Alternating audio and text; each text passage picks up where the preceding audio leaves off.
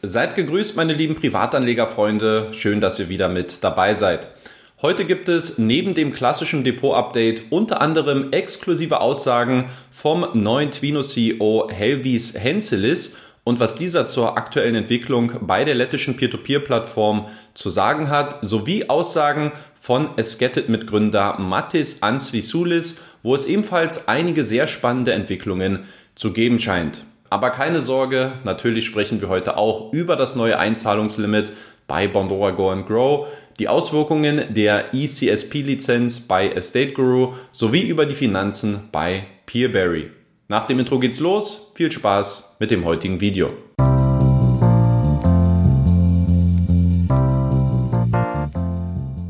Bevor ich auf die einzelnen Neuigkeiten zu sprechen komme, schauen wir zunächst erstmal wie gewohnt auf mein persönliches Peer-to-Peer-Portfolio und welche Entwicklungen es hier im Vormonat gegeben hat. Insgesamt konnte ich im April Einnahmen in Höhe von 485 Euro durch meine Peer-to-Peer-Investments erzielen, was somit der sechste Monat in Serie mit mehr als 400 Euro ist. Einen neuen Bestwert in Bezug auf meine persönlichen Einnahmen, den gab es im Vormonat nur bei Income Marketplace, wo ich 58 Euro an Zinsen mitnehmen konnte. Die Performance wird weiterhin von Peerberry mit 12,94% angeführt. Bei Twino als auch bei Income Marketplace konnte ich zum Monatsende hingegen die jeweils höchste Rendite bei den jeweiligen Plattformen erzielen. Auf der anderen Seite befindet sich Estate Guru weiterhin im Sinkflug. Mittlerweile liegt meine Gesamtrendite nur noch bei 7,35 Prozent. Die rote Laterne, die bleibt hingegen unverändert bei Bondora Portfolio Pro mit 2,1 Prozent. Insgesamt gab es im Vormonat fünf Transaktionen und zwar habe ich jeweils 1000 Euro neu bei Peerberry, Esketit, Lande und Income Marketplace investiert auf der anderen Seite habe ich 1000 Euro von Twino abgezogen. Der Wert meines ausstehenden Peer-to-Peer-Kredite-Portfolios, der hat sich im April auf 70.478 Euro erhöht, wodurch die Marke von 70.000 Euro erstmals seit Juli 2019 wieder durchbrochen werden konnte. Mein persönliches Ziel liegt jetzt darin, die Marke von 80.000 Euro bis spätestens Ende des Jahres zu knacken was mein Ziel angeht, bis März 2027 ein Peer-to-Peer-Portfolio in Höhe von 160.000 Euro aufzubauen. So liege ich aktuell 20 Euro über dem geplanten Soll. Mein Performance Delta hat sich hingegen auf 2670 Euro verschlechtert. Dann schauen wir als nächstes auf die wichtigsten Entwicklungen bei den einzelnen Peer-to-Peer-Plattformen und was sich hier alles in den letzten Wochen getan hat. Los geht es bei Peerberry, wo man zuletzt den Geschäftsbericht für das Jahr 2022 veröffentlicht hat. Aufgrund des Krieges in der Ukraine, wovon circa die Hälfte des Portfolios betroffen gewesen ist, war es sicherlich das schwierigste Jahr für die in Kroatien firmierte Peer-to-Peer-Plattform, die aber dennoch recht beeindruckende Zahlen vorweisen konnte. Beachten sollte man aber wie immer bei Peerberry, dass es sich hierbei um keinen auditierten und nach IFRS-Standards geprüften Geschäftsbericht handelt.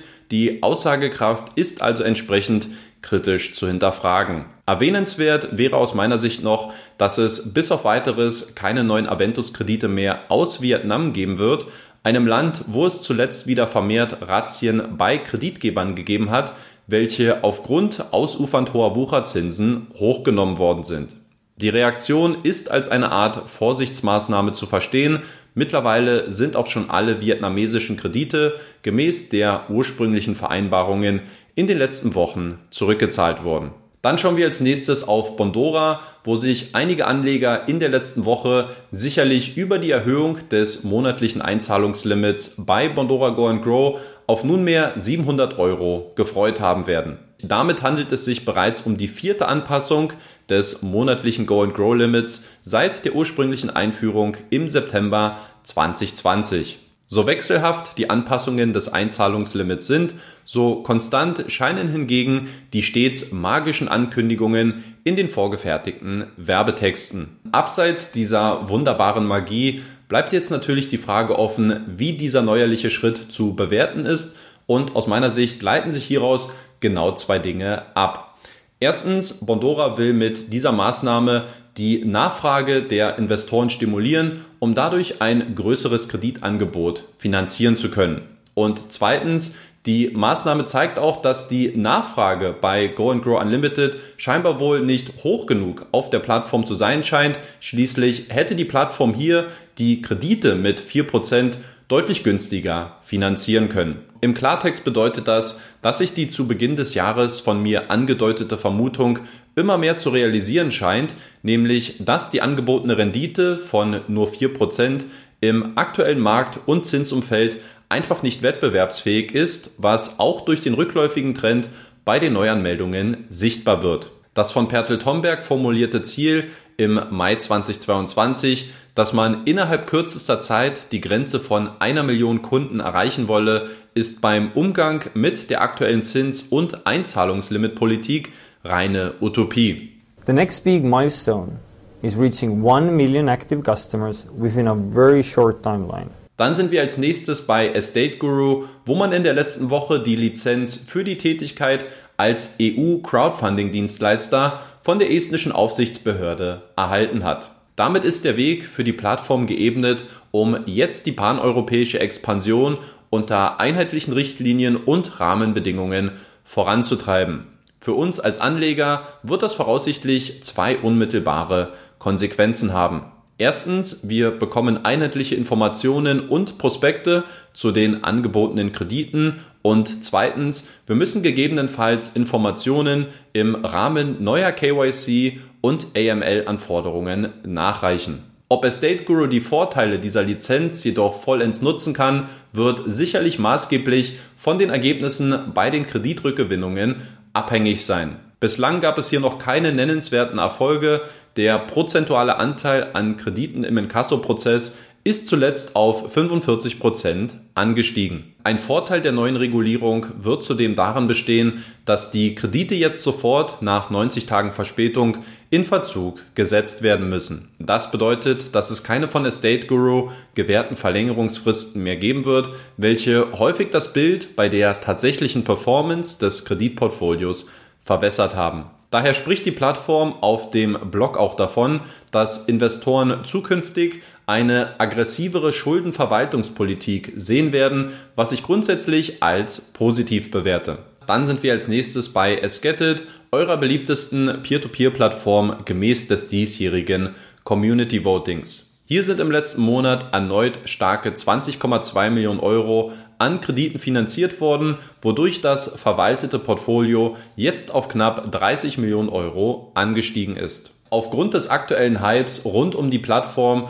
habe ich mich zuletzt mal wieder etwas ausführlicher mit dem Esketit-Mitgründer Mathis Ansvisulis ausgetauscht und dabei einige sehr spannende Aussagen gehört. Auf die Frage, wie man in Zukunft zum Beispiel die immer größer werdende Nachfrage von Seiten der Investoren bedienen will, hat er nämlich verraten, dass man noch in diesem Jahr plane, die ersten externen Kreditgeber auf die Plattform dazu zu holen, welche weder zur Avafin Holding gehören werden, noch zu den beiden Gesellschaftern der Esgetted Plattform. We have not so far worked with third-party loan originators or partners. Yes, and that will change in the future. We will onboard some companies from outside that are not fully owned by myself and Davis. We will have uh, from outside uh, third-party loan originators within this year.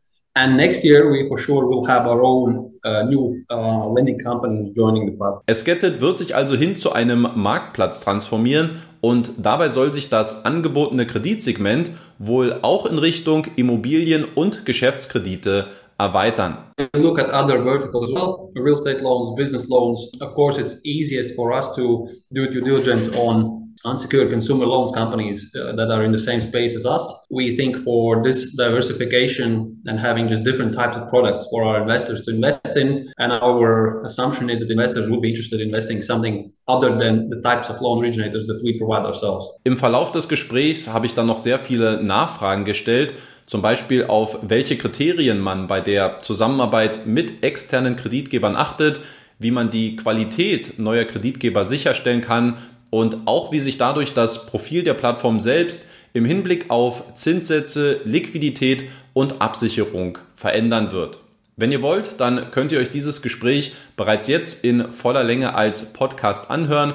Alternativ werde ich dazu in den nächsten Wochen nochmal ein separates Video veröffentlichen. Und zum Abschluss möchte ich auch noch auf die wichtigsten Erkenntnisse meines Gesprächs mit dem neuen Twino CEO Helvis Henselis eingehen, mit dem ich mich vor einigen Wochen das erste Mal auch persönlich austauschen konnte. Im Vordergrund stand für mich das zuletzt stark rückläufige Kreditvolumen und welche Ursachen es dafür gegeben hat. Hier wurde mir erklärt, dass es sich dabei weder um eine zurückgehende Nachfrage von Seiten der Investoren handle, noch um Schwierigkeiten bei der Gewinnung neuer Kreditnehmer.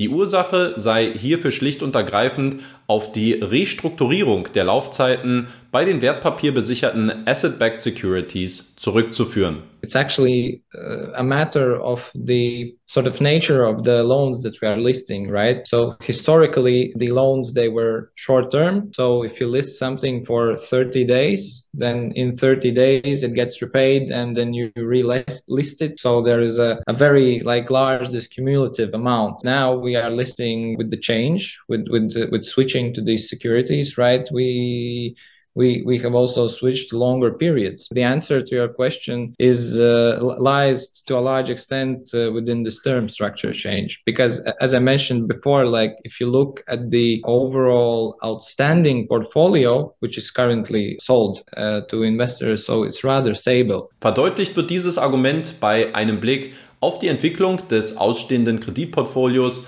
welches von Twino verwaltet wird. Dieses scheint sich nämlich nach den mir jetzt vorliegenden Zahlen in den letzten 24 Monaten sehr stabil entwickelt zu haben. Was die Rückzahlung der ca. 5,5 Millionen Euro an kriegsbetroffenen Krediten angeht, so scheint es dem Vernehmen nach keine positiven Entwicklungen zu geben, welche auf eine vorzeitige Rückzahlung aller betroffenen Gelder hindeuten würden. Unfortunately there are no not many things or how we can affect it. From time to time we are uh, asking whether something has changed. Maybe the the decision by the central bank has changed meaning with respect to allowing for this repayment in a larger amount but unfortunately it's not. So for the current moment i cannot say that there that there are some positive developments uh, in terms of like getting the money out of that country faster. Nach dem Interview hat man mir nochmal schriftlich mitgeteilt, dass unter Berücksichtigung der derzeitigen Beschränkungen in Russland